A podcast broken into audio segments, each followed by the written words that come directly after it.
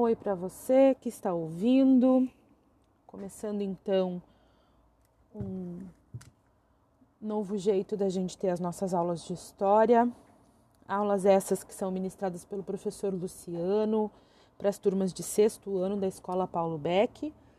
Eu sou a Prof. Mauri, estou aqui fazendo um intermédio, gravando as aulas para vocês terem acesso dessa outra forma. Uh, todos os planejamentos são feitos pelo professor Luciano e são as mesmas aulas que vocês têm ao vivo, impressas e lá na plataforma, tá bem? Então, gostaria de dizer que a gente é feliz de ter vocês conosco. Espero que vocês gostem e que vocês consigam aproveitar ao máximo essa nossa ideia de apresentar para vocês as aulas de uma forma diferente. Nosso primeiro momento, então, uh, vou começar gravando a introdução aqui do que foi o primeiro planejamento que o professor Luciano trabalhou com vocês. Que história vamos estudar? A história que vamos estudar é formada por narrativas. Mas o que são narrativas? Narrar em história significa contar, descrever, relatar algum acontecimento ou vivência de pessoas reais.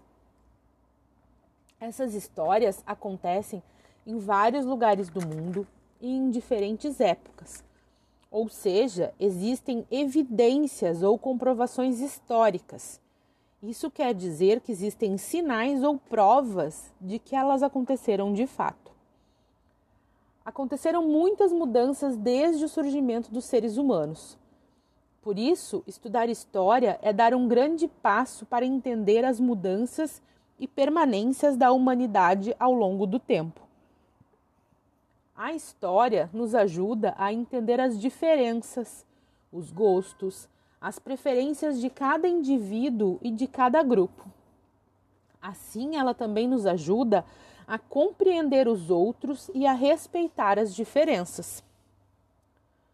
Compreender as diferenças entre as pessoas nos leva a respeitar os direitos dos outros. Direito, antes de tudo, a liberdade e a um tratamento igual perante as leis. A história nos permite aprender com os acontecimentos, a não repetirmos os erros que outras pessoas já cometeram, assim como entender e nos inspirarmos com o sucesso dos outros ao longo do tempo e em todos os lugares. Estudar história é essencial para a formação do cidadão. O conhecimento histórico está comprometido com a realidade e está a serviço da justiça e da liberdade. Então, como primeira atividade, a gente vai pedir que vocês uh, escrevam, gravem a forma que ficar mais acessível. Pode ser por áudio, nos envia no WhatsApp no grupo da turma, a foto do caderno, o que ficar mais acessível, tá bem? Então vocês vão nos contar uns acontecimentos da tua vida ou da tua família desde que vocês chegaram ao bairro onde vocês moram hoje. Tá bem? Qualquer dúvida, a gente segue à disposição. Espero que vocês tenham gostado e até o nosso próximo encontro. Olá, tudo bem? Continuando então com as nossas aulas de história. Hoje a gente vai falar um pouquinho sobre o surgimento da vida humana. Vamos lá? A vida humana surgiu na África. Foi lá que os primeiros grupos apareceram. Para entender o porquê de ter sido a África o berço da humanidade, como já vimos anteriormente, vamos ouvir o texto abaixo. Por que a África foi o continente ideal para gerar a humanidade? O homem nasceu na África porque o continente oferecia e continua oferecendo uma diversidade de ambientes propícios para a sobrevivência de primatas. Ao contrário de outras regiões do planeta, onde o clima passou por eras glaciais que dificultaram a vida, as oscilações climáticas da África não são tão radicais. O continente tem paisagens de todo tipo: planícies, florestas, savanas, montanhas, desertos, lagos, rios e praias. Uma exuberância de ecossistemas que faz florescer uma biodiversidade impressionante. Flora e fauna abundantes significam alimento de sobra. E foi por essa razão que a África também foi o berço de outros grandes animais: leões, elefantes, rinocerontes. Já que as opções de habitat e comida facilitaram a perpetuação dessas grandes espécies que surgem apenas em cadeias alimentares complexas.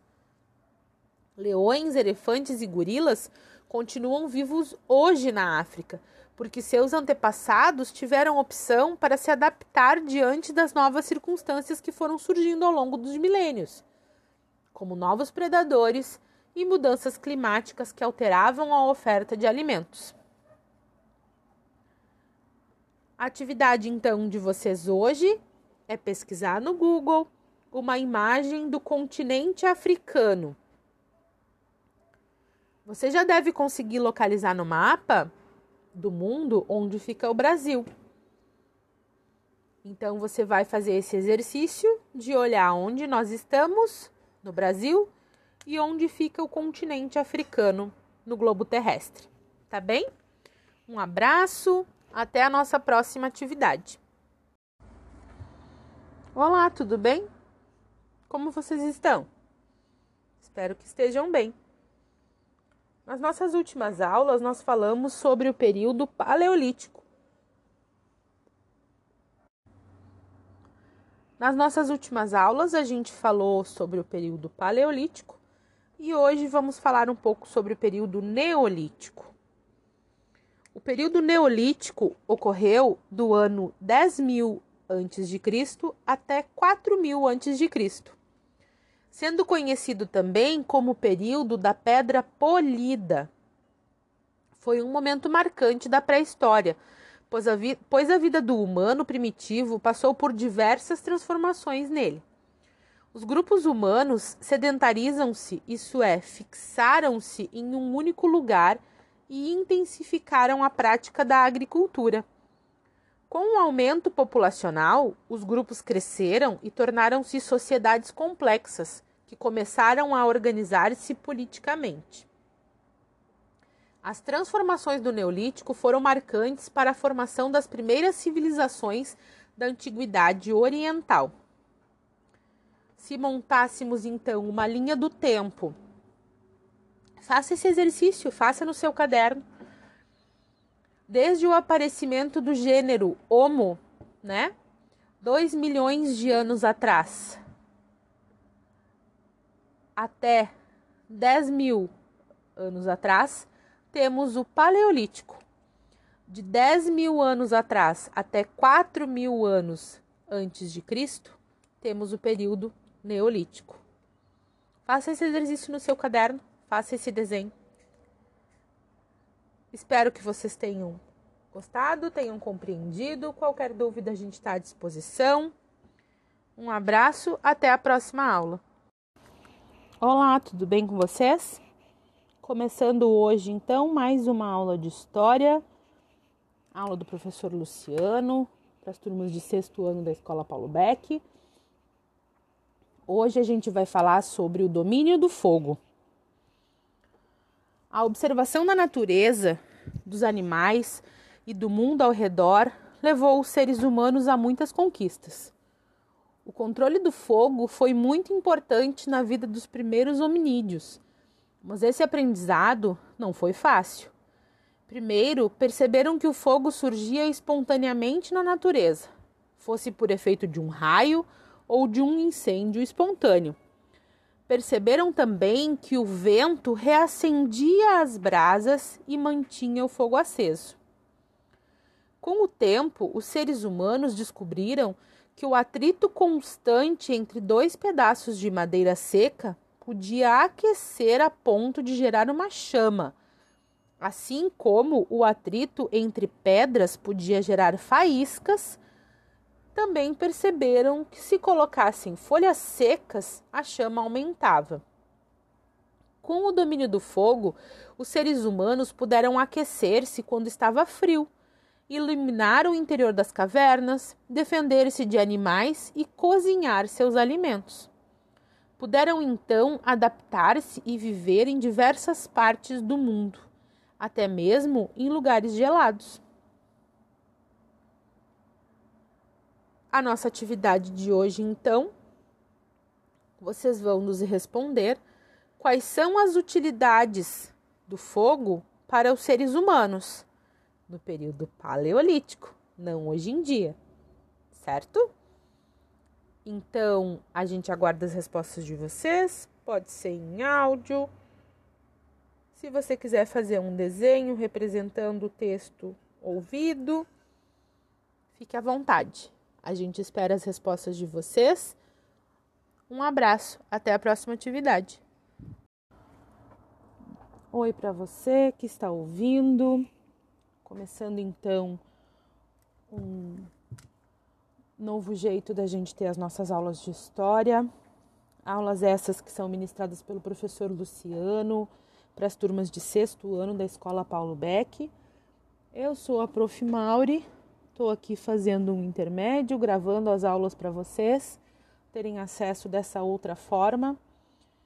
Uh, todos os planejamentos são feitos pelo professor Luciano e são as mesmas aulas que vocês têm ao vivo, impressas e lá na plataforma, tá bem? Então, gostaria de dizer que a gente é feliz de ter vocês conosco. Espero que vocês gostem e que vocês consigam aproveitar ao máximo essa nossa ideia de apresentar para vocês as aulas de uma forma diferente. Nosso primeiro momento, então, Uh, vou começar gravando a introdução aqui do que foi o primeiro planejamento que o professor Luciano trabalhou com vocês. Que história vamos estudar? A história que vamos estudar é formada por narrativas. Mas o que são narrativas? Narrar em história significa contar, descrever, relatar algum acontecimento ou vivência de pessoas reais.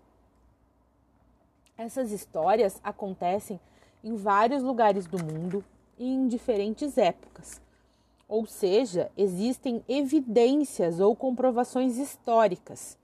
Isso quer dizer que existem sinais ou provas de que elas aconteceram de fato. Aconteceram muitas mudanças desde o surgimento dos seres humanos. Por isso, estudar história é dar um grande passo para entender as mudanças e permanências da humanidade ao longo do tempo. A história nos ajuda a entender as diferenças, os gostos, as preferências de cada indivíduo e de cada grupo. Assim, ela também nos ajuda a compreender os outros e a respeitar as diferenças. Compreender as diferenças entre as pessoas nos leva a respeitar os direitos dos outros. Direito, antes de tudo, à liberdade e a um tratamento igual perante as leis. A história nos permite aprender com os acontecimentos, a não repetirmos os erros que outras pessoas já cometeram, assim como entender e nos inspirarmos com o sucesso dos outros ao longo do tempo e em todos os lugares. Estudar história é essencial para a formação do cidadão. O conhecimento histórico está comprometido com a realidade e está a serviço da justiça e da liberdade. Então, como primeira atividade, a gente vai pedir que vocês uh, escrevam, gravem a forma que ficar mais acessível. Pode ser por áudio, nos envia no WhatsApp, no grupo da turma, a foto do caderno, o que ficar mais acessível, tá bem? Então vocês vão nos contar uns acontecimentos da tua vida, ou da tua família desde que vocês chegaram ao bairro onde vocês moram hoje. Tá bem? Qualquer dúvida, a gente segue à disposição. Espero que vocês tenham gostado e até o nosso próximo encontro. Oi para você que está nos ouvindo. Começando hoje, então, nossa segunda aula de História, disciplina ministrada pelo professor Luciano, para as turmas de sexto ano da Escola Paulo Beck. E hoje, então, a gente vai falar sobre a medida do tempo. Que horas são? Qual é o horário do recreio? A que hora sai o almoço? Essas são perguntas relacionadas com o tempo do relógio, o tempo que marca os momentos de cada dia. O tempo pode ser medido e registrado de vários modos. A medida do tempo que utilizamos hoje é o relógio. É ele que ordena os breves episódios de um dia, informando que acontecimento veio depois de outro.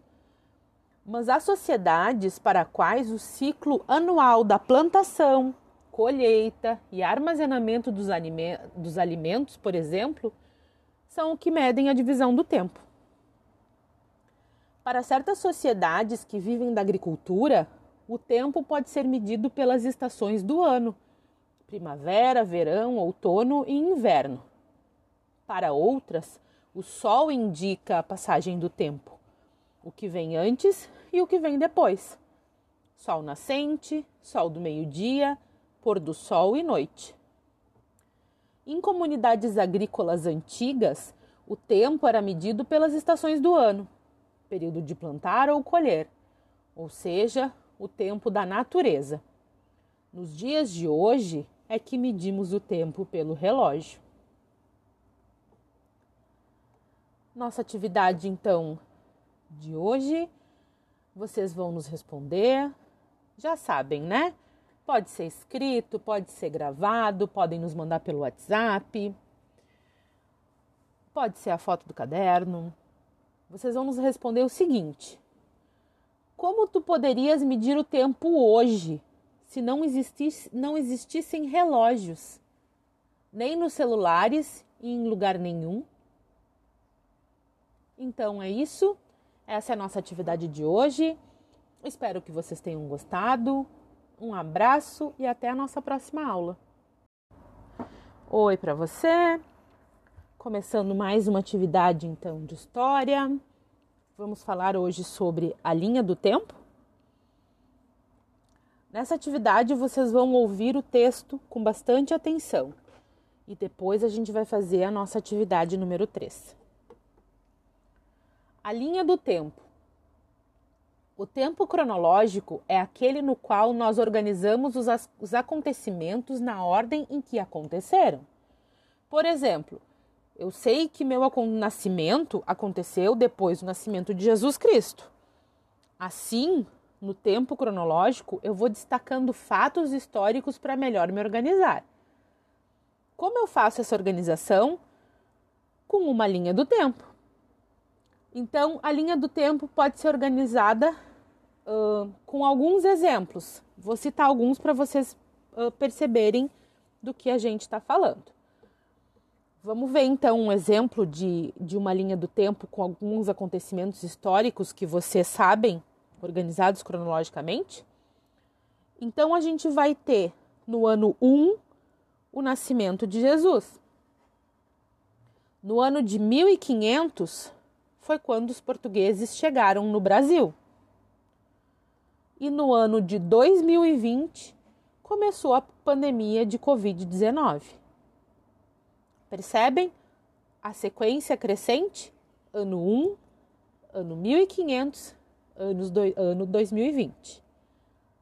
Claro que entre o intervalo do ano 1 e do ano, e do ano 1500 aconteceram inúmeras situações históricas, assim como do ano 1500 até o ano 2020. Então eu quero que vocês consigam imaginem conosco quais outros fatos históricos que poderiam ser colocados nessa linha do tempo? Vocês percebem que são muitos? A história acontece o tempo todo, em todos os lugares.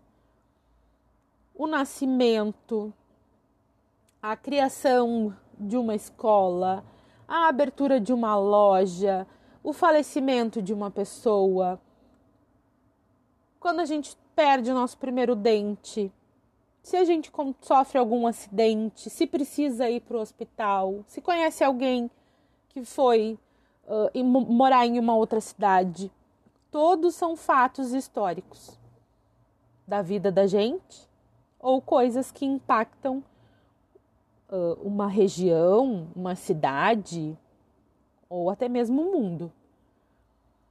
Então, nessa atividade de hoje, a gente quer que vocês façam no caderno, numa folha, né? A linha do tempo da tua vida. Vocês vão começar no dia que vocês nasceram. Uh, qual foi o ano que vocês entraram na escola? Quais são outras coisas que vocês vão escolher para colocar na linha do tempo de vocês, desde que vocês nasceram até agora, em 2021. Certo? A gente aguarda então as atividades de vocês. Um abraço e até a próxima. Olá!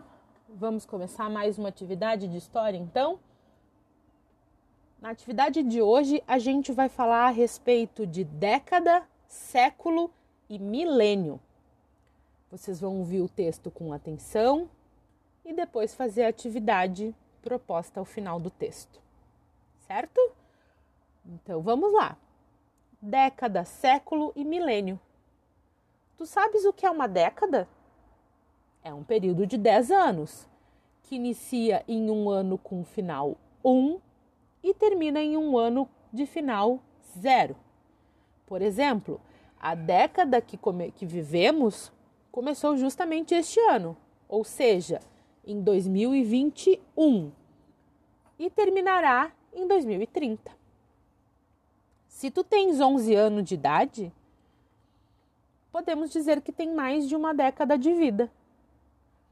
Responda em pensamento. Tu tem uma década mais quantos anos? Se tu tens 13, tem uma década e mais três. Entendeu? O tempo da nossa linha do tempo é dividida em AC e DC, que quer dizer antes do nascimento de Cristo e depois do nascimento de Cristo, sendo o ano que Jesus nasceu considerado o ano 1 DC. Entendido até aqui? Qualquer dúvida, faça no caderno aquela atividade que nós fizemos na nossa última aula de linha do tempo, marcando o ano 1 DC como o ano de nascimento de Jesus Cristo e um século.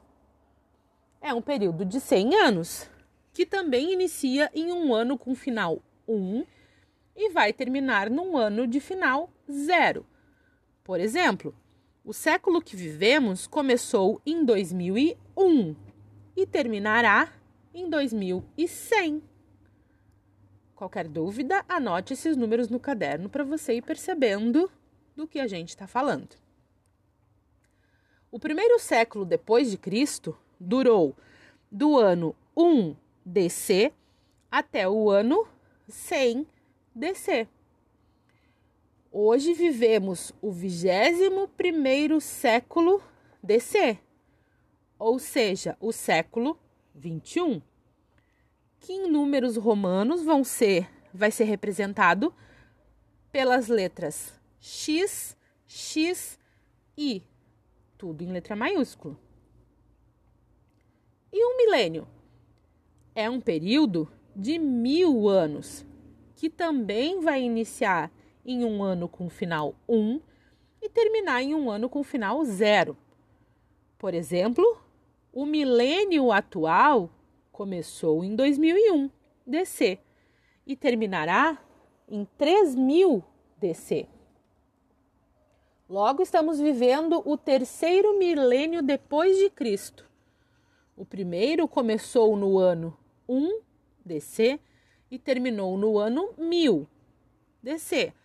Já o segundo foi de 1001 DC até o ano 2000 DC. Nesses, professor, os professores e os pais de vocês já eram nascidos. A atividade, então, tu vai nos responder em qual milênio e século que tu nasceu. Por exemplo, o professor Luciano nasceu em 1977. A resposta dele seria que o professor Luciano nasceu no segundo milênio do século 20 DC. E tu? Responda no caderno ou grave, em áudio e nos envie a resposta. Tá bem? Um abraço e até a próxima atividade. Oi, como vocês estão? Espero que estejam todos bem. Hoje a gente vai fazer então um paralelo entre duas disciplinas. Será que você já se deu conta que entender geografia nos ajuda a estudar história? Nessa atividade, a gente vai falar um pouquinho então sobre aquilo que a gente chama de paralelos no mapa mundial. Os paralelos são linhas imaginárias que servem para demarcar regiões geográficas. Eles são cinco e os nomes deles então são Círculo Polar Ártico, Trópico de Câncer, Linha do Equador, Trópico de Capricórnio e Círculo Polar Antártico. Você pode fazer o exercício então de desenhar o globo terrestre e fazer essa divisão. Você vai colocar o equador, a linha do equador, ela corta o globo ao meio. Então, sobre o meio do seu desenho, você vai fazer uma linha na horizontal, que é o mesmo sentido da linha do caderno e vai colocar o nome como linha do Equador. Essa parte que sobra da linha do Equador para cima, você vai traçar mais duas linhas. A primeira do, da linha do Equador para cima é o Trópico de Câncer e o Círculo Polar Ártico é a mais ao norte. Da linha do Equador para baixo você vai também dividir em duas partes o seu desenho, traçar duas linhas, né? Da linha do Equador para baixo, a primeira se chama Trópico de Capricórnio e a próxima Círculo Polar Antártico, bem ao sul.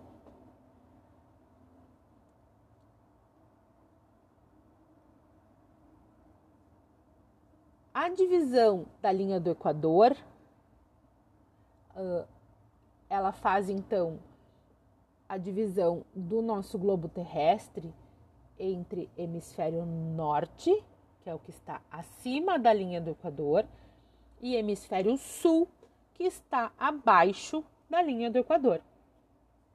Achou um pouco confuso? Achou difícil de compreender do que eu estou falando? Faz assim, coloca no Google.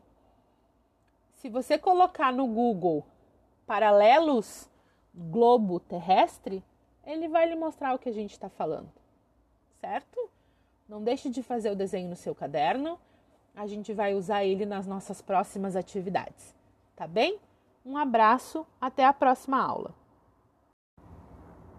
Oi, tudo bom com vocês?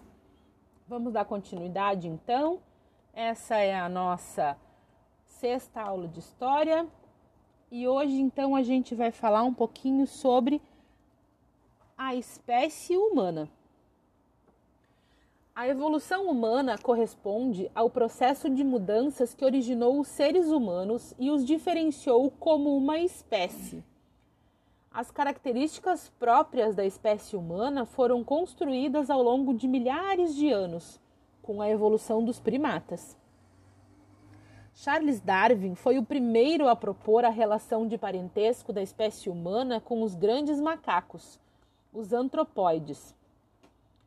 Atualmente, os cientistas acreditam que esses antropóides e a espécie humana, que tiveram um ancestral em comum há cerca de 8 a 5 milhões de anos atrás, a evidência desse fato é a grande semelhança entre os humanos e os macacos antropóides, como o chimpanzé. A evolução da espécie humana foi iniciada há pelo menos 6 milhões de anos. Nesse período, uma população de primatas do noroeste da África se dividiu em duas linhagens que passaram a evoluir independentemente. O primeiro grupo permaneceu no ambiente da floresta tropical e originou os chimpanzés. O segundo grupo se adaptou a ambientes mais abertos, como as savanas africanas, dando origem ao Homo sapiens, ou seja, a nós. Por isso, o continente africano é chamado de berço da humanidade. Os primeiros hominídeos pertenciam ao gênero Australopithecus. Constituíram um número diversificado e bem-sucedido. As principais características desse grupo eram a postura ereta, a locomoção bípede, a dentição primitiva e a mandíbula mais semelhante à da espécie humana.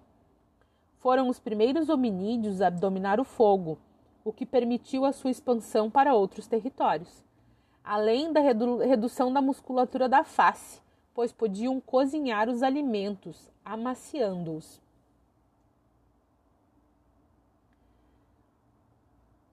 Atividade, então, da aula de hoje, você deve pesquisar no Google uh, uh, crânios, né, dos três, das três primatas, dos macacos, do Australopithecus e do Homo sapiens, que somos nós, do Homo sapiens.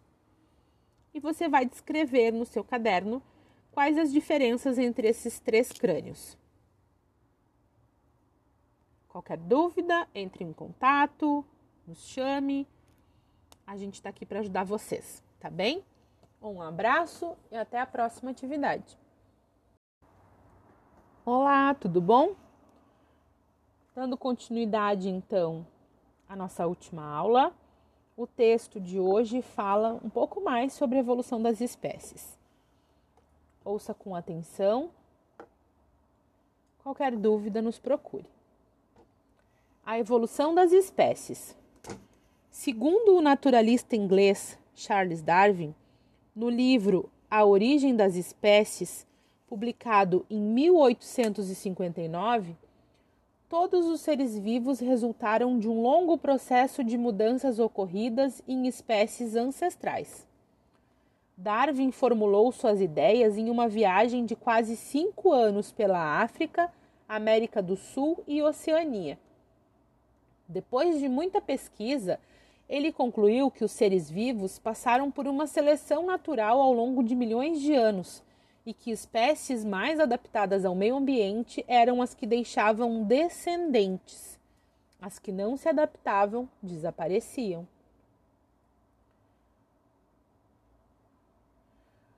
Se nós observarmos animais, uh, a gente vai perceber que eles têm tamanhos diferentes. Logo, uma girafa que tem o pescoço mais comprido vai conseguir mais alimento de uma girafa que tem o pescoço menos comprido, pois ela vai alcançar em folhas e galhos mais altos em uma árvore, concordam? Então, sobre as girafas, a gente pode dizer que ao longo do tempo, girafas de, de pescoço mais curto foram desaparecendo enquanto girafas com pescoço mais longo, com melhores condições de sobrevivência, foram se tornando predominantes. Situações parecidas com esse exemplo que eu citei aconteceram com vários outros animais. E esse processo de seleção natural foi então chamado de evolução das espécies. Assim como aconteceu com as girafas e com os outros animais, aconteceu com o ser humano também. Então, esse era o texto de hoje. Espero que vocês tenham compreendido. Qualquer dúvida, entrem em contato. Abraço. Olá, tudo bem com vocês? Na atividade de hoje, então, vocês devem ouvir o texto com atenção e responder a atividade no final da página. O texto se chama Planeta Terra, Nossa Casa Tão Antiga.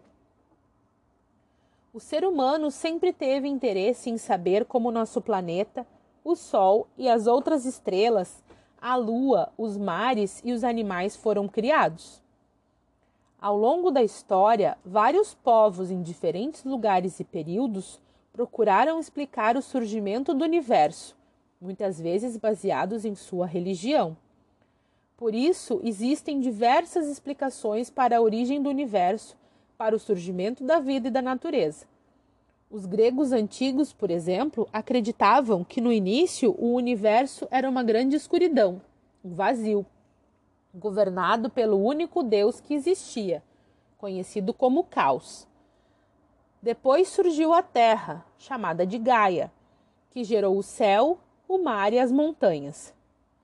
Na Bíblia cristã está escrito que Deus criou o mundo, o ser humano e todas as coisas.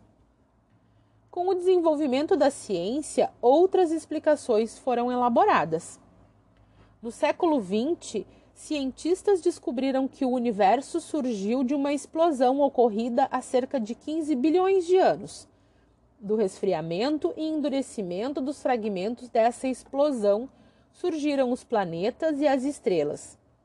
Esse evento recebeu o nome de Big Bang, que significa grande explosão.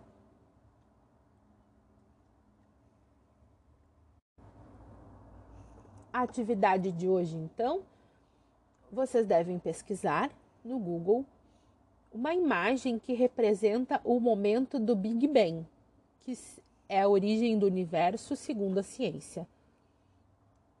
Qualquer dúvida, entre em contato, a gente está à disposição para auxiliar vocês. Um abraço e até a próxima aula. Olá, tudo bem? Como vocês estão? Espero que estejam bem. Começando então hoje mais uma aula de história, aula do professor Luciano. A gente vai falar hoje um pouquinho sobre a arte rupestre, que são todas aquelas manifestações artísticas dos primeiros seres humanos. Arte rupestre é o nome da mais antiga representação artística da história do homem. Os mais antigos indícios dessa arte são datados de 40 mil anos antes de Cristo. São pinturas e desenhos gravados em paredes e tetos de cavernas. Isso demonstra que o homem pré-histórico já sentia a necessidade de expressão através das artes, algo inerente ao ser humano.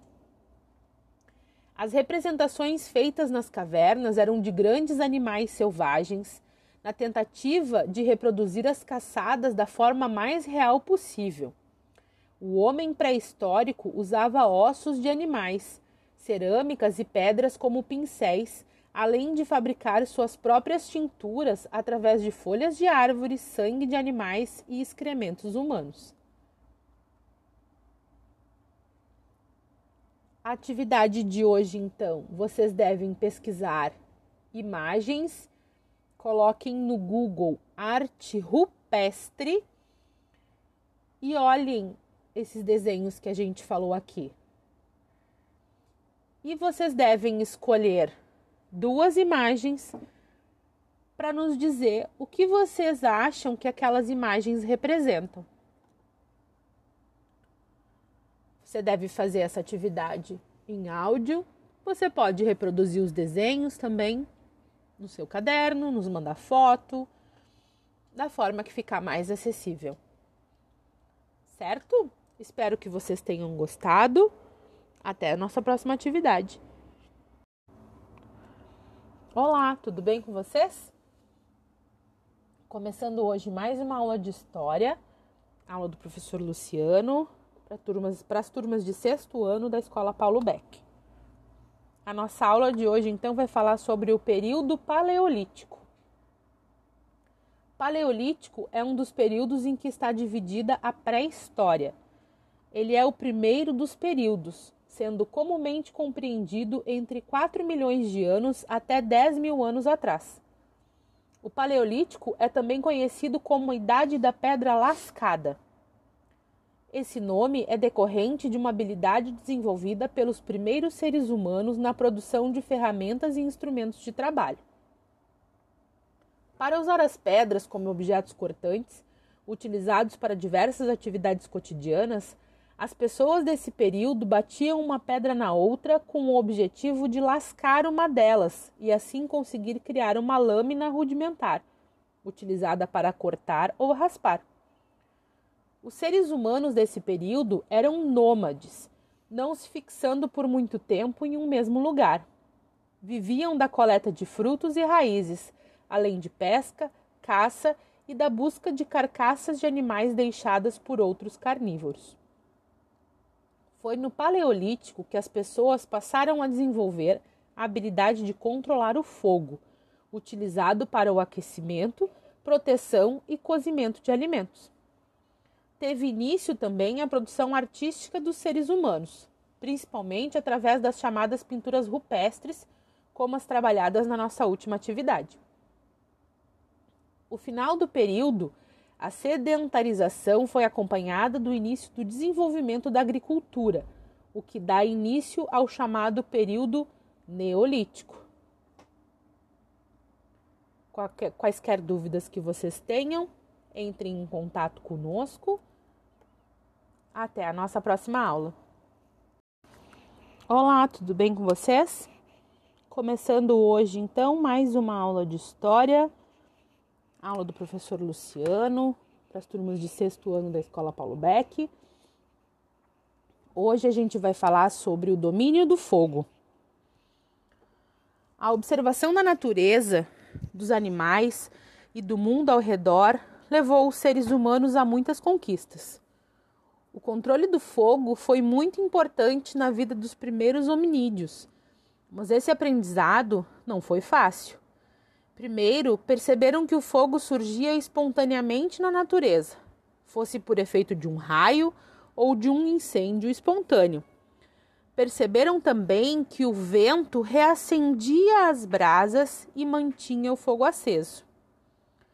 Com o tempo, os seres humanos descobriram que o atrito constante entre dois pedaços de madeira seca podia aquecer a ponto de gerar uma chama Assim como o atrito entre pedras podia gerar faíscas, também perceberam que se colocassem folhas secas, a chama aumentava. Com o domínio do fogo, os seres humanos puderam aquecer-se quando estava frio, iluminar o interior das cavernas, defender-se de animais e cozinhar seus alimentos. Puderam então adaptar-se e viver em diversas partes do mundo até mesmo em lugares gelados. A nossa atividade de hoje, então, vocês vão nos responder quais são as utilidades do fogo para os seres humanos no período paleolítico, não hoje em dia, certo?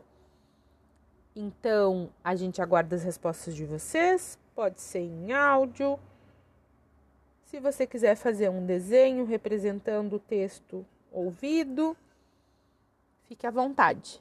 A gente espera as respostas de vocês. Um abraço, até a próxima atividade. Olá, tudo bem? Como vocês estão? Espero que estejam bem. Nas nossas últimas aulas, nós falamos sobre o período paleolítico Nas nossas últimas aulas, a gente falou sobre o período paleolítico e hoje vamos falar um pouco sobre o período neolítico. O período neolítico ocorreu do ano 10.000 a.C. até 4.000 a.C., sendo conhecido também como o período da Pedra Polida. Foi um momento marcante da pré-história pois a, pois a vida do humano primitivo passou por diversas transformações nele. Os grupos humanos sedentarizam-se, isso é, fixaram-se em um único lugar e intensificaram a prática da agricultura.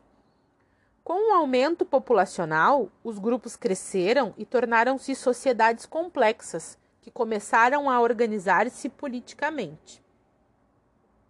As transformações do Neolítico foram marcantes para a formação das primeiras civilizações da Antiguidade Oriental.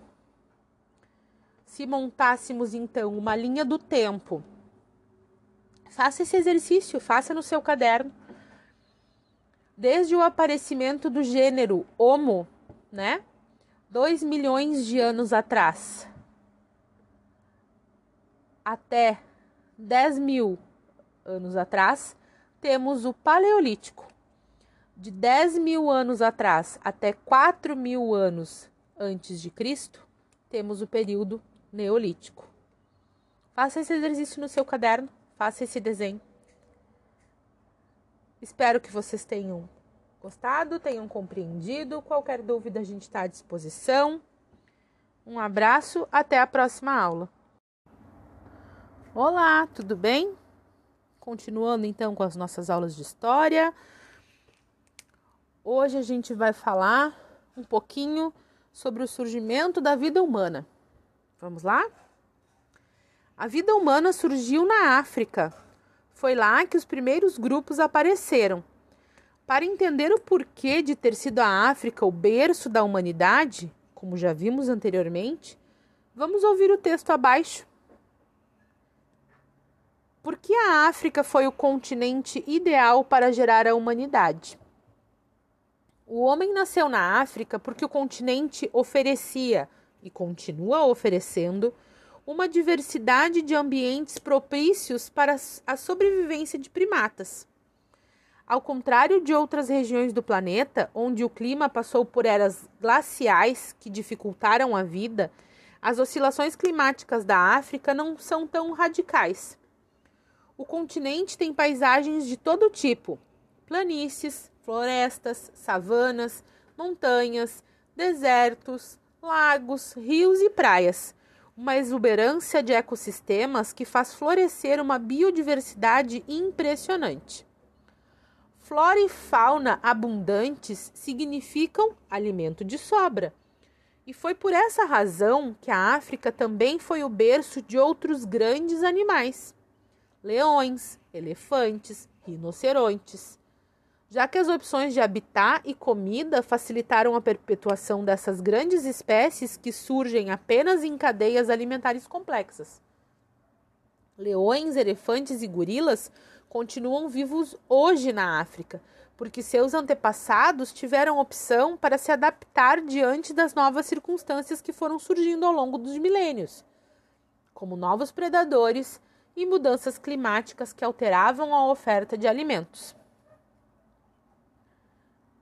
A atividade então de vocês hoje é pesquisar no Google uma imagem do continente africano.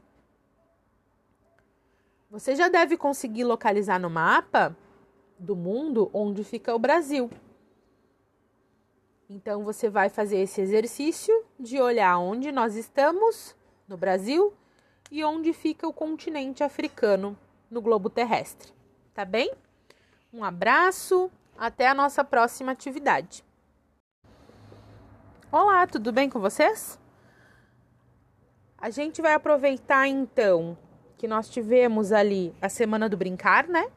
Dar uma pausinha nos nossos conteúdos e falar um pouquinho sobre um brinquedo que a gente conhece, já deve ter brincado, talvez não, mas que tem uma relação com a nossa disciplina de história. Então a gente vai falar a respeito da peteca. A peteca, vocês sabem que ela é uma herança dos nossos índios? Que segundo relatos registrados em diários de viagem de portugueses, os índios que viviam por aqui antes da chegada deles já praticavam um jogo que consistia em arremessar uma trouxa de folhas cheia de pedras que eram amarradas em uma espiga de milho chamavam de PTK, que quer dizer bater em tupi. E a nossa atividade de hoje, então, vai ser descrever brincadeiras que tu mais gosta ou gostava de brincar e também pergunta para pessoas que moram contigo, pessoas mais velhas, quais eram as brincadeiras que elas brincavam quando eram crianças. Essa é a nossa atividade então. Um abraço, até a próxima!